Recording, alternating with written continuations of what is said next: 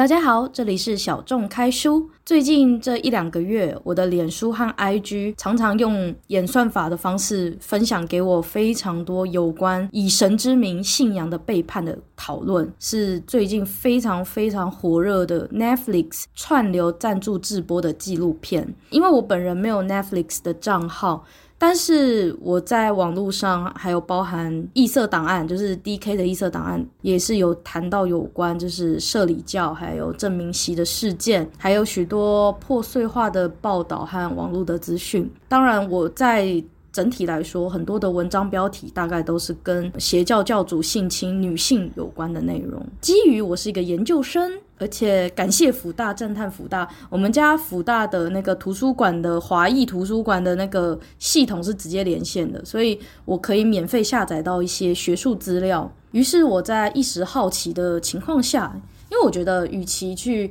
看一些网络破碎性的一些讯息，我不如用学术性的一些管道来了解一下社理教，所以我就。决定在华裔图书馆的这个搜寻系统里面打上“社理教”这三个字作为关键字，搜寻看看台湾有没有有关社理教的学术资料。于是就出现了我今天准备要介绍给大家的一个期刊论文，叫做《在斯宗教进入异文化的隐藏、稀释与更新》，以 CGM 在台湾之在地化经验为例。这篇严格说起来并不是一本书，它是一个期刊文章，收录在《宗教哲学季刊》第九十七集，发行于二零二一年九月。这篇期刊在《宗教哲学季刊》九十七集，等于说收录期刊的这个行为当中，就表示说，《宗教哲学季刊》所管辖的这个单位叫做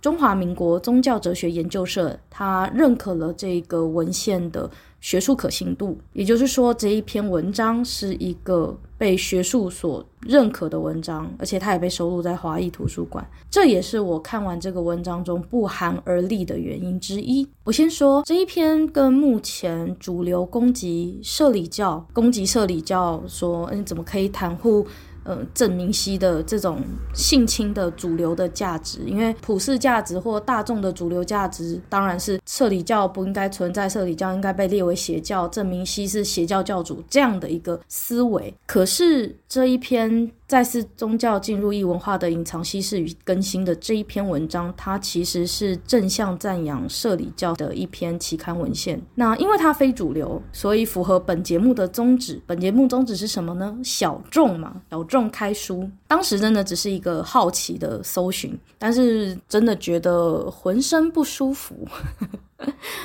对，虽然。我真的很讨厌，我为什么要这么好奇去看这一篇？但呃，反正我看了，然后我觉得里面的一些资讯，我经过整理之后，我想要让更多人知道有关社理教初步的一些认识。我建议大家可以去看异色档案的主持人 DK，他有访谈国立政治大学韩国语文学系的一个朱立熙教授。那这个教授其实也是知韩协会的理事长，他非常了解韩国的很多的文化历史脉络。他其实就就把所谓的 CMG 或者说 JMS 设立教，就等于说是证明系的那一个系统的东西呢，搞得非常清楚，它的前因后果。啊、呃，政治大学有很多的学生是宗教学生，然后被拉入拉拢入。宗教的这个过程，然后他观察的现状，甚至是他猜测推论啊，说过去其实有可能社理教有用金钱方面勾结全斗焕政府等等的这些可能的策略，他都有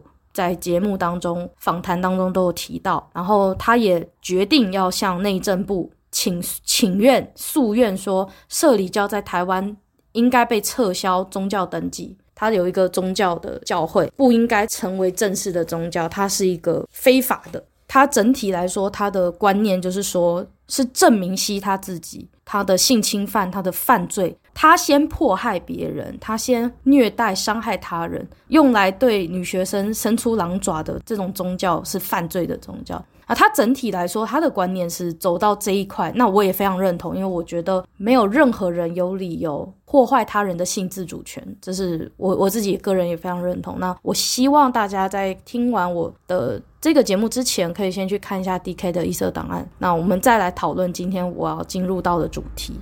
OK，那个访谈专业，就大家一定要去看。好，接下来就进入到我的这一篇文章的一个我自己的整理啦，有点长。它的作者叫做苏瑞华啊，苏瑞华是谁呢？如果你上网 Google 一下苏瑞华，第一个出现的搜寻结果就是 CGM，这个叫做基督教福音宣教会。其实 CGM 老实说就是社理教底下的宗教教会啦。那他在里面被称作苏瑞华牧师，他也是 CGM 的理事长。我猜应该就是台湾地区社里教的理事长了。我自己个人直接连接的话，官方网站看你会觉得一片祥和，而且它还有帮助原住民的，就是原民文化复兴啊，然后做了很多合家欢乐的亲子老人活动、里民活动，然后很多妈妈在那边做一些事情的一些活动照片干嘛的。如果你没有真的很认真的去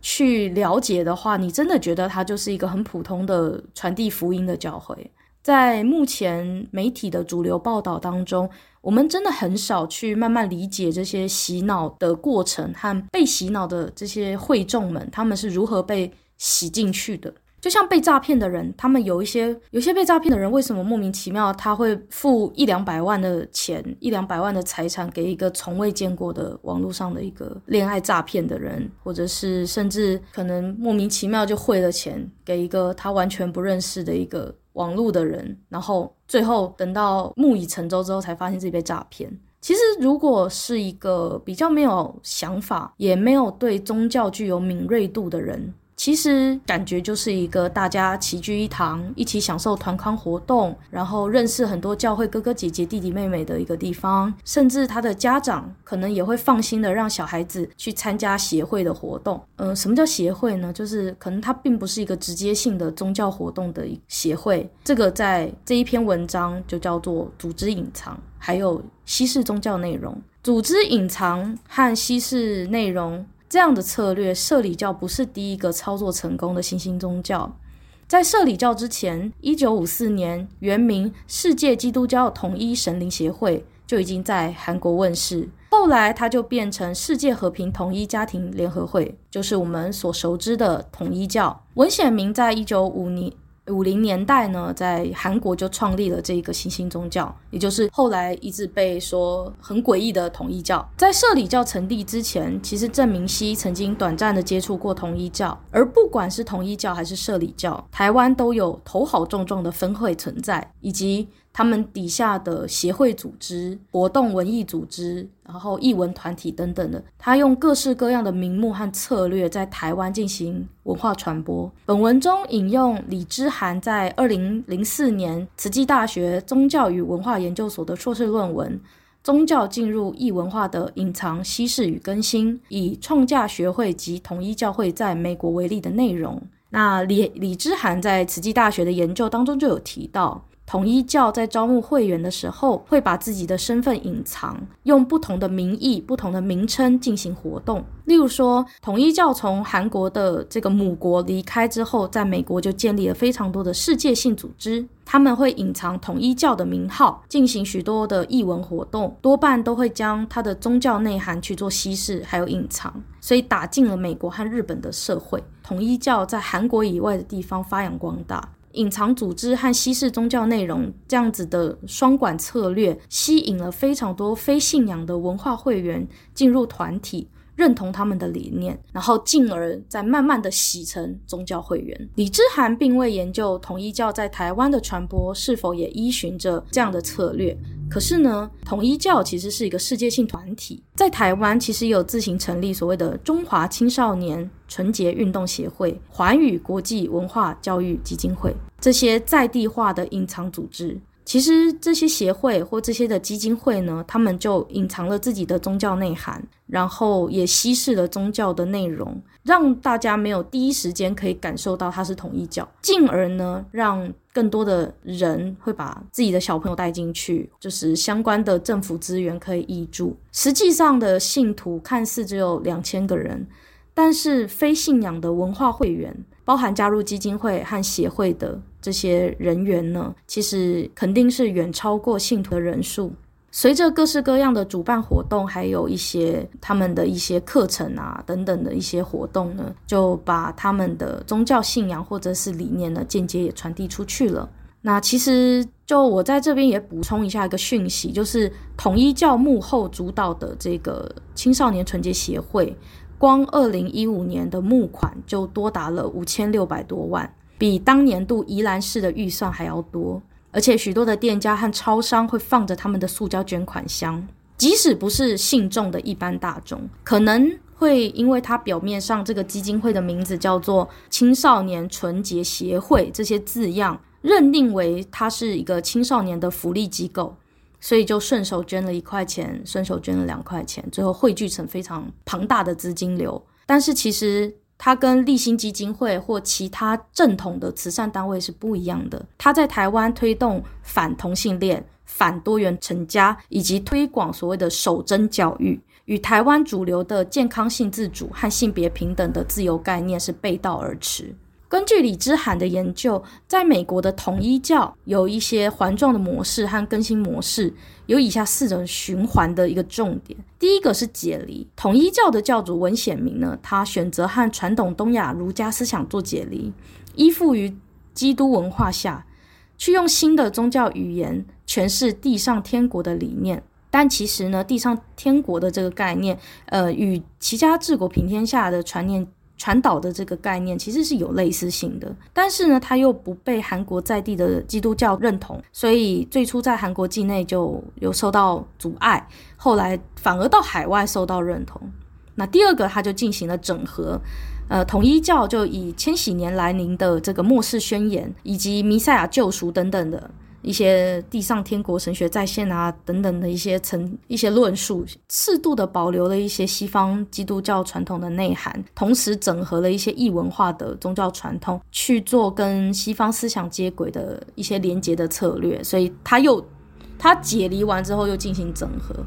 好，再来第三个就是更新。更新的话，就是在一九七二年统一教进入美国之后，他会开始进行一些世纪性的统一运动。就创办了很多世界性机构，像呃世界教授和平协会、国际文化基金会、呃世界媒体协会、世界和平宗教联合会、呃世界和平高峰会、呃妇女联合会、呃世界和平超宗教超国家联合会。我靠，这是什么东西？还有很多啦，环球芭蕾舞团、小天使艺术团，甚至还有一个跟华盛顿邮报超像的华盛顿时报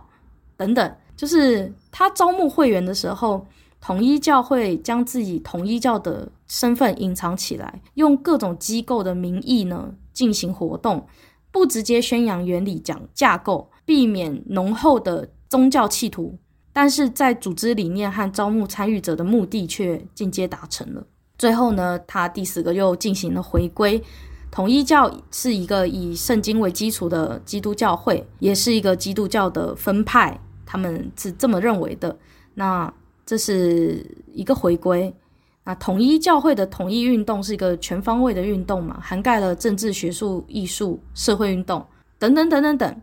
那是他在。一个诉求叫做地上天国，他这个诉求呢，呃，是有一点跟儒家思想的修身治国、齐家平天，呃，是修身齐家治国平天下这样的概念，又去做了一些回归融合，就等于说，他本来他的母国就是一个比较儒儒家思想的一个国家，然后他又回归到他一个比较有一点儒家思想的文化当中，所以呢，统一教虽然跟儒家传统思想解离。而依附于基督教会，但是它的核心价值却是又有一点儒学思维在里面，以是一种对东亚文化的一种回归。所以在李之涵的研究当中呢，对于统一教的这个隐藏组织和稀释内容的策略，认为这两个策略是偏向四个循环当中的更新这个状态。因为呢，呃，宗教的隐藏和稀释，其实就是让大家不会那么容易的去觉察到统一教这三个字的存在，等于说是更新了它的运作策略，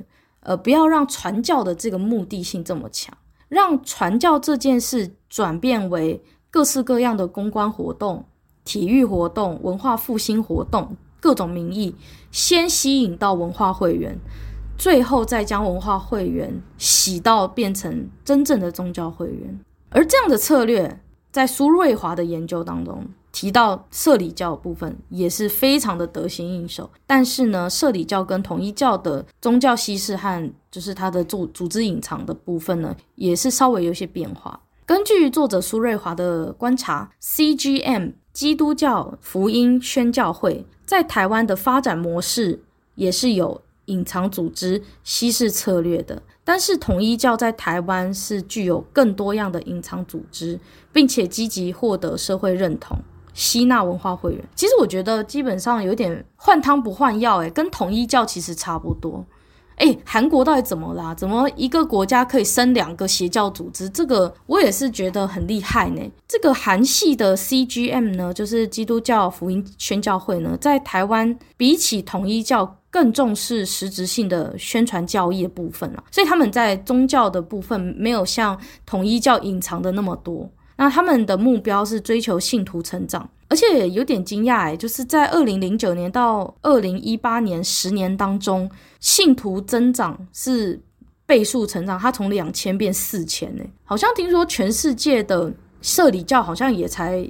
万把个人，我们台湾就占了四千人呢，超级可怕的。那根据本文所述。社理教是一九八二年在韩国创立的韩国大学生宣教会了。那一九八九年更名为世界青年大学 MS 联盟。一九九九年是就是正式的 CGM，就是基督教福音传宣教会这个 CGM。那 CGM 呢就成为了韩国摄理教会的一个法人团体，而且他们早在一九八八年就落地台湾。台湾是沿用韩国的世界大学 MS 联盟，就进行了最一开始的宣教。一九九三年改为社团法人中华基督教新世代青年会，简称 CCYA。在发展前十年，就是一九八八到一九九九那段时间，台湾摄理教会普遍都是注重宣教啦。一九九二年，他们就从只有台北，就是公馆汀州路那边，所以为什么很多台大和政大的人会加入？因为他们第一个教会其实是就是在公馆汀州路，你你就想住在台大附近，离正大也不远。就是这种很精英的学校超多这样子，那他们就逐步发展到花莲、台中、新竹、台南、基隆，甚至还出了一个原住民的中山教会。高雄、中立、彰化、嘉义都有分会，而且他们现在已经深入了台湾部分的原住民族的教会系统，因为他们比较偏乡，可能对于宗教的敏锐度没有那么高。而且原住民族本来就有一部分的原住民，他们是信仰同时信仰祖灵文化和信仰基督教的，因为受到马街等等的这种早期的传教士的影响，所以他们对于基督教是比较没有戒心的，所以更容易。更容易就进入到这些原住民族的系统当中。那有一个台大人类学系的研究生范江小涵，他在硕士论文中有谈到这个现象。论文名称是《台湾原住民族都市教会之转型过程及其动力因素》，以基督教福音宣教会信实教会为例，等于说这已经是一个现象级的部分了。就是台湾的一些原住民族的伙伴们已经受到摄理教的影响，这一段也是有点让人不寒而栗啊。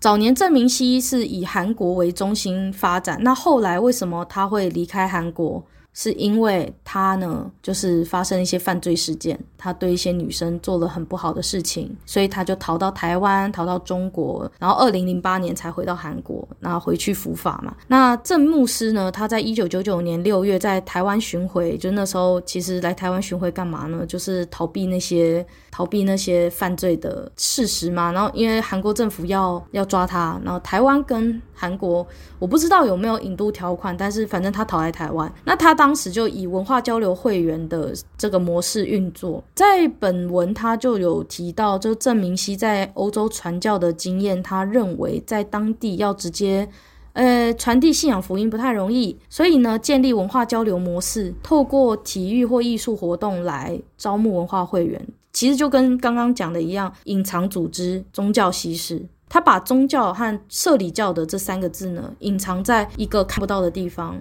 就好像他会命名基督教福音宣教会，而不是直接把社理教拿出来。在招募文化会员的时候，他会把一些这个协会、那个协会、这个基金会、那个基金会，他会命名一大堆的名字，然后用这些名字来做一些活动。但是等到你自己参加，然后他开始对你传教一些你觉得有点不太不太对劲的东西的时候，你才发现啊，那是社理教。他说，为了让社理教会更快的扩大宣教的这种规模，所以他呢会在各个国家成立，就是我刚刚说的乱七八糟一大堆的文化交流协会，然后由当地人担任会长来营运。啊，当然，台湾也不例外。他们成立了一个二十一世纪文化交流协会，简称二一 CCEA，甚至以这个名称进行了社会拜访。其实，二一 CCEA 就是台湾社理教会的隐藏性组织，也是一个招募文化交流会员的非常重要的一个管道。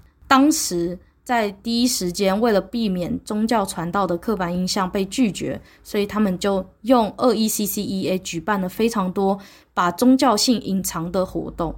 而且郑明熙他在台湾爆发了性侵多名台大、师大女学生的新闻事件，所以后来在二零零一年被一周刊爆料之后呢，二一 Y A，也就是。那个教会和二一 CCEA 这个文化的协会呢，全部的运作都开始就是衰弱，然后就现在已经没有在运作了。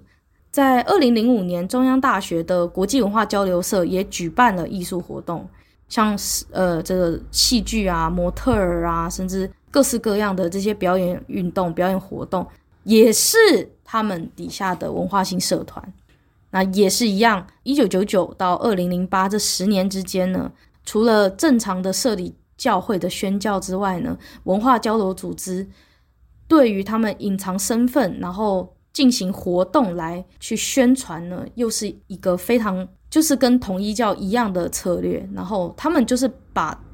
统一教和社理教，这这就是把他们的宗教的这个东西，把它隐藏在标签之后。然后用一些你不会有戒心的东西在前面。我觉得最最可怕的事情是，他们进行这些所谓的表演活动的时候，一定会有很多漂亮的女生。我等一下还会提到他们有一个艺术表演团，但但等一下我再来提。那二零一三年就是已经到蛮近期喽。十年前哦，他们在八月又成立了一个台湾基督教福音宣教会。那这个就是我刚刚有提到，就是 CGM。啊，为了要去污名化和重塑形象，然后透过台湾这边的努力，想要让郑明熙去出庭诉讼的时候，可以跟韩国的名称一致等等的，就是他们有一些他们自己的理由。所以二零一七年就四年后，他们就将这个台湾社理教协会。正式的改名为 CGM 台湾，也就是我们今天这个苏瑞华这个作者他所属的这个组织，二零一八年就正式命名为基督教福音宣教会，也就是郑明析 CGM 这样的名义承办各式各样的活动，而且最大的理念就是不隐藏社理的身份，公开诉求来改变社会认知。所以他算是有一点点又重新回归了，就是他不想要再隐藏组织了，所以他的这个组织非常就是非常直接，就是告诉你我就是郑明熙底下的教会了，这样子。哦，那我刚刚不是刚刚有提到所谓的艺术表演团吗？其实 CGM 它。近期就是做了非常多的这种表演活动，像二零一七年国家音乐厅有一个邀请新路基金会身障者登上舞台表演的活动，还有伊甸基金会的身心障碍者服装秀联合画展。我查了很多资料，其实很多都已经被撤下来，然后要不然就是不不见了。我相信啦，就是伊甸基金会的公关大概不希望伊甸跟社理教会。有太多的连结，尤其最近的形象是非常的可怕，所以伊甸基金会的公关应该有在后面，我猜，我猜有可能有在后面下架一些他们认识的媒体，即使当时他们可能发了新闻稿，但后来下架了，就是因为他们 CGM 背后可能有很多的这些协会、一些文化交流的名义，所以让伊甸基金会可能一开始没有办法马上的去认知到这个是社理教的组织，那。伊甸当时可能真的做了一个很棒的活动，身心障碍者服装秀和联合画展。我有看到一些照片，我觉得很棒。可是也许伊甸基金会他们有后来有察觉到，而且尤其最近那个纪录片非常的我觉得，我觉得伊甸完全是不知情啊。我觉得那个他们当时做这个活动，肯定只是就是哦，好像还不错，然后也是一个公益活动，但完全没有想到自己跟一个这么可怕的组织扯上关系。这个完全完全不能怪伊甸。那所以我后来有看到这个新闻播报的很多媒体有下架，我看到至少有一两个就是可能可以动员的媒体都下架，就是诶。明明有这个新闻标题，可点开来这个文这个文章已经不见了，这样的现象有出现。我在就是 CGM，就是这个基督教福音宣教会的官网上有看到说，他们声明说，我们就是大家熟悉的社里教会和 JMS，就是创办人是郑明熙的这个教会。那文中提到的艺术团，我也有去查了，就是他们有经营这个艺术表演团，他们有非常多样的艺术表演活动。我我举例，我举例，呃，有和平合唱团，有音乐创作部、乐仪队、嘻哈舞团、啦啦队、美术设计，甚至有电影团队，还有交响乐团。他们说想要透过多样的艺术活动，展现对神的丰富面貌，以及将荣耀归给创造。丰盛赐予的全能神，其实我觉得更让人不寒而栗的是，他们甚至涉及到模特儿整体造型，还有表演艺术。摄入的信众，就光我在照片上看到就有上百位，而且因为他们要承办的活动非常的多，多到非常的忙碌，所以我想可能就是像。很多纪录片里面讲的，或者很多网友提到，就是因为他们太忙太累了，所以在很过度繁忙过劳的状况下，其实会逐渐失去判断对错的能力，判断这个状况是否合理的这个能力，然后独立思辨能力会彻底丧失，会把你完全洗成他们要的样子。社里教极有可能是安排了超出一个人所能负荷的各种。包含艺文活动，包含宣教活动，包含表演艺术的活动等等的。那用各种的名义让这些年轻人焦头烂额，那也会失去怀疑这个组织的能力和机会，甚至没有思考的时间。其实你说不要说邪教啦，今天光是老板每天塞给你一个又一个的专案，每天日复一日的忙忙忙。其实你真的没有时间去谈什么未来规划，没有时间谈长期发展，你只能每天一直挤出时间去参加活动，一直挤出时间把事情做完，所以你就真的没有时间想很多。而且人类真的有一种从众心理、团体认同和归属感，就像我们也会很希望获得上司的认可，获得团体组组织的认可，然后就在寻求归属的过程中被利用，出钱出力，我真的觉得。事情都是小事，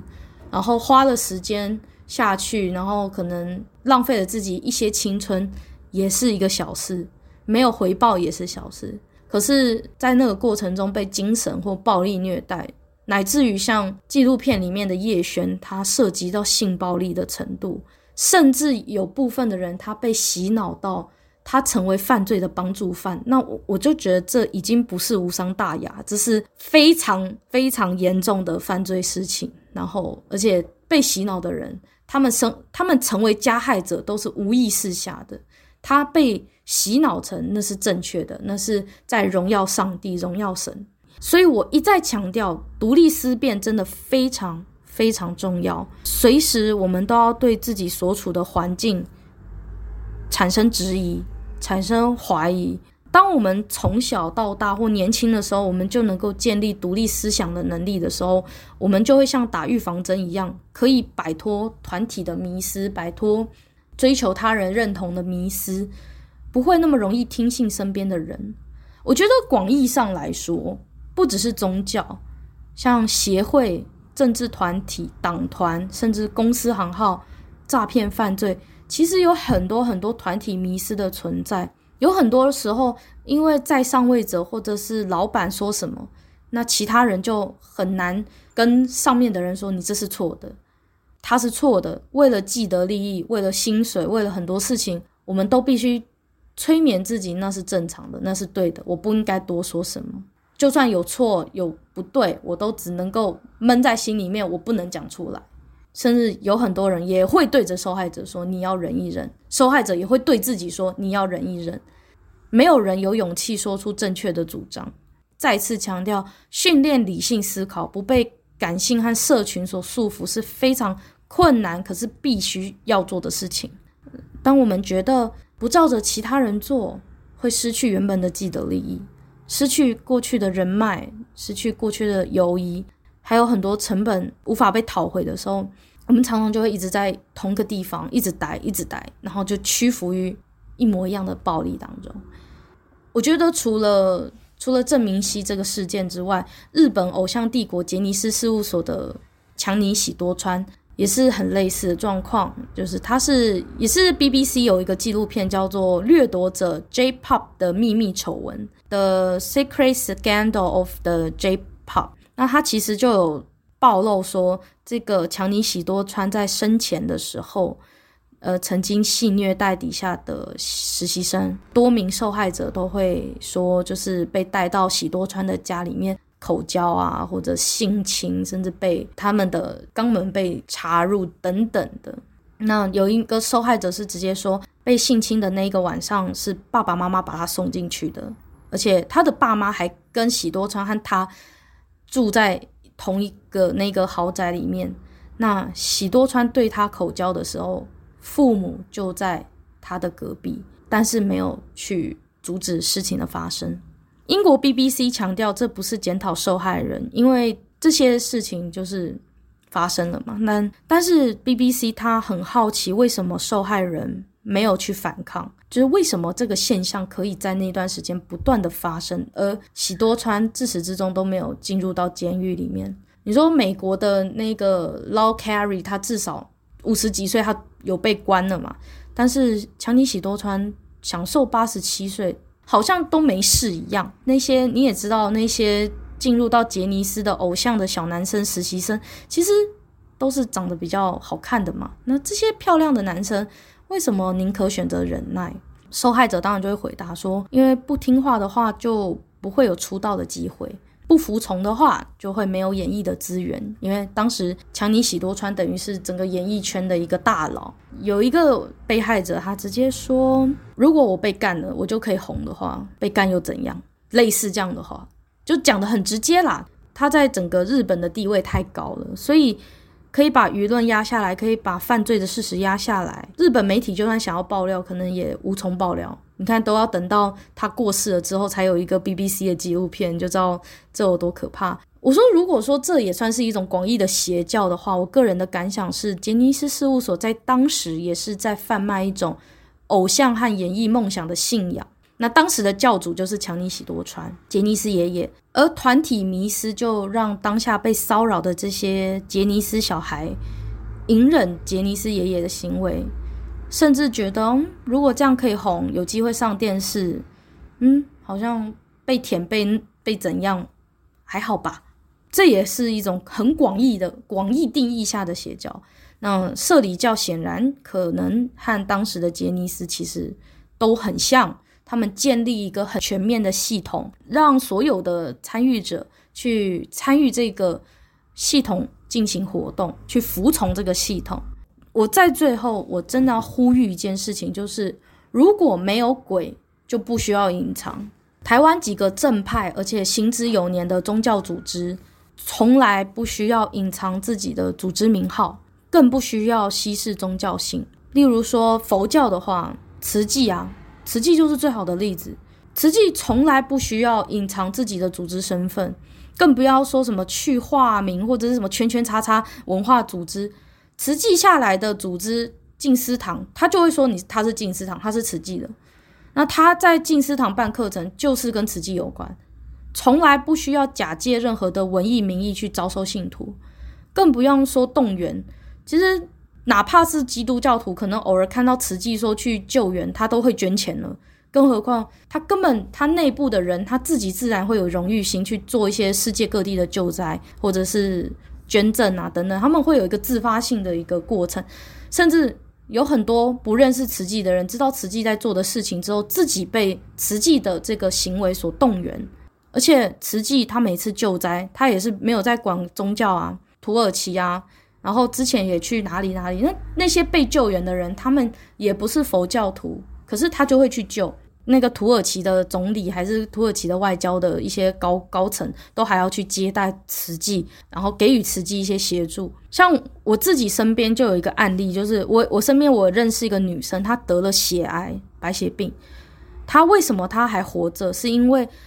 慈济她设立了全台湾最大的骨髓骨髓资料库。这个骨髓资料库就是慈济骨髓干细胞中心，他比对出了一个捐赠者，让我认识的那个女生她捡回一条命。虽然我知道慈济因为它组织化，所以它逐渐的变得很商业化、很企业化，在营运上当然它会有一些争议性的事件，比如说环境保育的一些问题，它盖静思堂在一些水土保持的地方，或者是它会有一些它的企业争议性的一些事件发生。你看，统一他卖那个九妹的那个联名商品都会有争议事件呢，所以慈济会有争议事件也是很正常。一个组织不可能百分之百，不可能完美。可是至少我觉得慈济这件事情，他已经做到一个佛教组织善良助人的一个本质。固然他也会有做错事的时候，可是他大部分的时候二话不说就是直接去救灾，二话不说就是捐钱。而且风灾地震，他永远都是第一个到现场。就光这一点呐、啊，就光这一点就已经赢过世界上大概七十趴以上的宗教组织。而且他从来不会说什么“只有信我者进天堂”这种鬼话连篇去情绪勒索啊。他就说没关系啊，你不是我的宗教，你没有信佛教，你不信佛我也度化你，我你我也救你，就是就是那种很很善良啦。不会说要去隐藏，说自己不是其慈济，然后用一大堆那种奇奇怪怪什么呃文化协会、运动协会、体协会、芭蕾舞团，不会不需要，他不用，慈济就是慈济，就好像慈善单位界的 Gucci，你你把慈济的衣服穿在身上是一个荣耀。而且我看到土耳其賑灾一个新闻，他说慈济为了要赈灾，所以他采购毛毯。要准备送到土耳其，结果有一个环保毛毯的台湾的厂商，一听到是慈济的，钱都不用收，直接把货送到慈济，因为他信任慈济，真的是做善事。一个台湾的厂商，他不跟你收钱，然后还嗯，你钱买买慢一点给我没关系，反正我相信你慈济是做做善事，每一个人都身为慈济人，会觉得是荣耀的。即使没有加入慈济，我捐钱给慈济的这个行为，我会觉得是荣耀的。没有人会觉得说加入慈济是坏事，甚至哪怕是我身边可能有一些基督徒，然后听到说，诶，慈济有在救灾，然后他有在做捐款，他也会协助。即使是跨信跨信仰的人，他听到慈济，他也会知道说这是一个值得尊敬的团体，他做到了一个宗教本质的善良。它是一个正统正派宗教组织该有的一个样态，然后还有另外一个啊，道教的部分就行天宫嘛，行天宫就有一个恩主公医院啊，他会要求信众拍奇怪的性爱片吗？不会啊，而且他在政府的登记名称是行天宫医疗置业医疗财团法人恩主公医院，所以他根本不会把自己的行天宫三个字拿掉。那社里教和统一教做了什么？社里教和统一教他们在做很多的组织命名的时候，他们会把自己的名称拿掉。为什么？有鬼啊！那为什么行天宫跟慈济他们不需要把自己的名字拿掉？他甚至会把名字直接放上去，因为他已经是一个宗教品牌了，坦荡荡的。为什么要隐藏？我不必去掩盖自己的宗教团体的名称，我不需要掩掩盖自己的宗教的内容，因为。我们很正常，我们是一个大家都已经行之有年，都知道行天宫，都知道慈济，甚至都知道台湾的基督教长老、基督教长老教会。那我我虽然不清楚基督教的运作，但是就我所知，长老教会也是如此啊。他也是坦荡荡的用教会的名义，在外面做各式各样的人道救援和社会福利的活动。这三个来自三个不同的宗教，他们三个组织共同的点是什么？他们不需要隐藏自己。不需要稀释宗教内容，甚至不需要做任何的什么什么奇怪的策略，对，当然他们逐渐的企业化、逐渐商业化、逐渐管理化，那当然他们也把自己的宗教的成分可能已经降低了很多。可是至少他们在做很多事情的时候，其实一般的民众都知道，哦，他们背后是行天宫，背后是慈济，背后是长老教会，他们不会说把自己的组织隐藏起来，把自己的宗教性隐藏起来，不需要。他们从来不需要把自己真正的样貌隐藏起来，为什么？因为他们坦荡荡。如果一个组织坦荡荡，他就不需要隐藏，就这样。他会用自己的名号在外面走来走去啊，他不需要各式各样的那种花样啊、变戏法啊，用各式各样的名字去包装自己，不需要啊。他就是拿自己的名称出去江湖闯荡，大家也是认同他。你你问我，今天我看完苏瑞华的文章。这一个叙述社里教进入台湾的隐藏西事的过程，整个策略研究，我的心情是什么？我的心情是，苏瑞华，你明明已经写得这么透彻了，你也已经看透了社里教在台湾用译文、用社群的名义拉拢的这种渗透的策略，这个手段，但是你为什么没有办法去探究最令人悲伤的事实？就是社里教他妈是个邪教，只有心术不正的邪教才需要组织隐藏，还有内容稀释。这句话我不只讲给苏瑞华牧师听，我也同样是在讲给麦克风对面的你。如果有任何一个人或任何一个信仰，他需要被隐藏、被稀释，他才有办法被人认同的，那这样的宗教、这样的人就不值得信任。他无法用自己本身的善良的本质去感化他人，所以只能当一头披着羊皮的狼。我很感慨苏瑞华牧师为什么写这篇文章，但是他的文章通篇还是在宣扬 CGM。我相信他可能在那个教会里面是某种既得利益者，而他让他没有办法离开这个组织，让他没有办法。判断这个组织的好坏，有可能他是也是一个受害者，他也是一个被洗脑的结果。这个我不多做揣测，但是我感到非常的感慨。嗯，最后还是跟大家讲啦，就是对宗教真的要有独立思辨和观察的能力。信仰宗教是想要过上更好的生活，想要有一个心理的依托，但是倘若不小心让自己掉入邪教的掌控，那会是一个蛮严重的问题。那我希望在麦克风对面的你，虽然我知道人数不多，因为我每一集可能都只有平均大概六十几个人收听，但是我觉得如果我如果大家能够听到现在，然后有也许三十个人听到我现在讲的话，我希望。我希望麦克风对面的你，无论你是多，无论听到这一个节目的人有多少人，我希望你一定要很小心你现在所处的环境，无论是工作还是宗教，因为我觉得工作的场域也有可能是在贩卖一个你对未来的想象，就算它是一个大公司、大企业，一个很了不起的组织，可是如果它有一些不对的事情的时候，你就要选择离开。能者过劳之类的，或者是说，今天你的这个宗教组织是有状况的，有一些犯罪事实的宗教组织的时候，你就要好好思考，真的要继续吗？